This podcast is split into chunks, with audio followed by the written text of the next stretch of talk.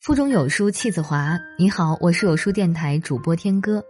今天我们要分享的文章是席慕容的《窗前的青春》，一起来听。窗前的青春，青春有时候极为短暂，有时候却极为冗长。我很知道，因为我也曾如你一般的年轻过。在教室的窗前。我也曾和你一样凝视着四季都没有什么变化的校园，心里猜测着自己将来的多变化的命运。我也曾和你一样，以为无论任何一种都会比枯坐在教室里的命运要美丽多了。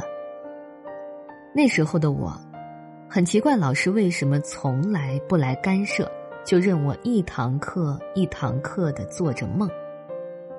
今天我才知道，原来他也和今天的我一样，微笑着，从我们年轻饱满的脸上，在一次次的重读着那我们曾经经历过的青春呢。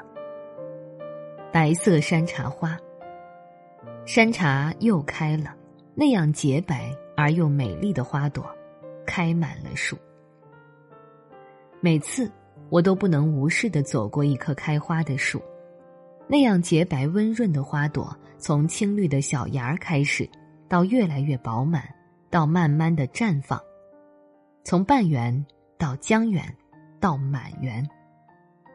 花开的时候，你如果肯仔细的去端详，你就能明白他所说的每一句话。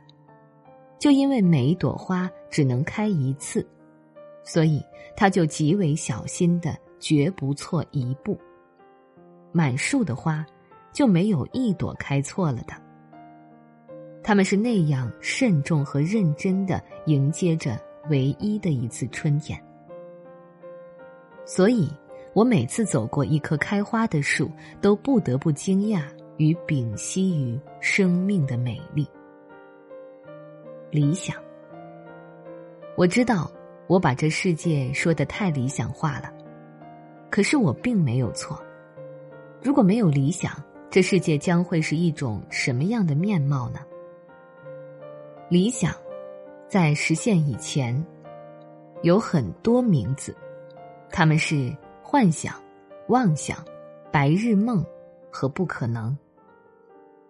可是，就是它，使得一个只能爬行的看鸭子的小男孩，变成了受众人崇敬的学者与勇者。也就是他。使得一个患病二十多年、只有小学学历的女孩写出那么多本喜悦和美丽的书。我们不能再找借口说他们的成功是因为得天独厚了，非承认不可的是，他们的成功是因为他们有理想，并且坚信不疑。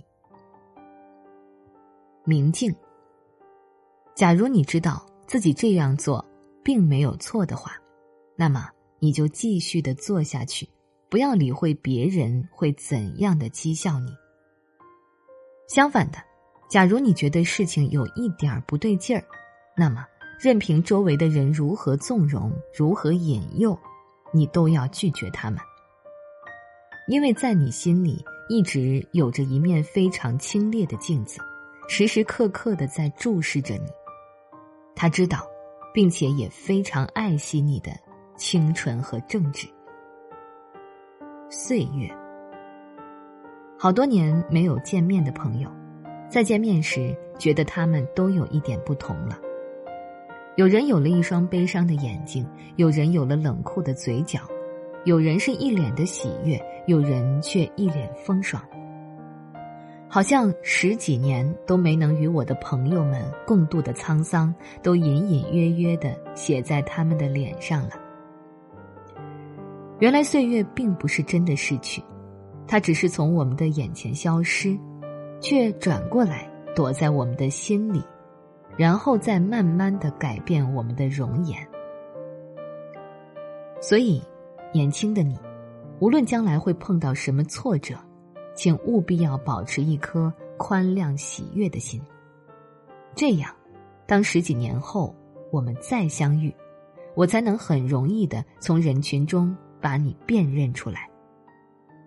再会，年轻的你，是分别的时候了，让我向你说一声再会。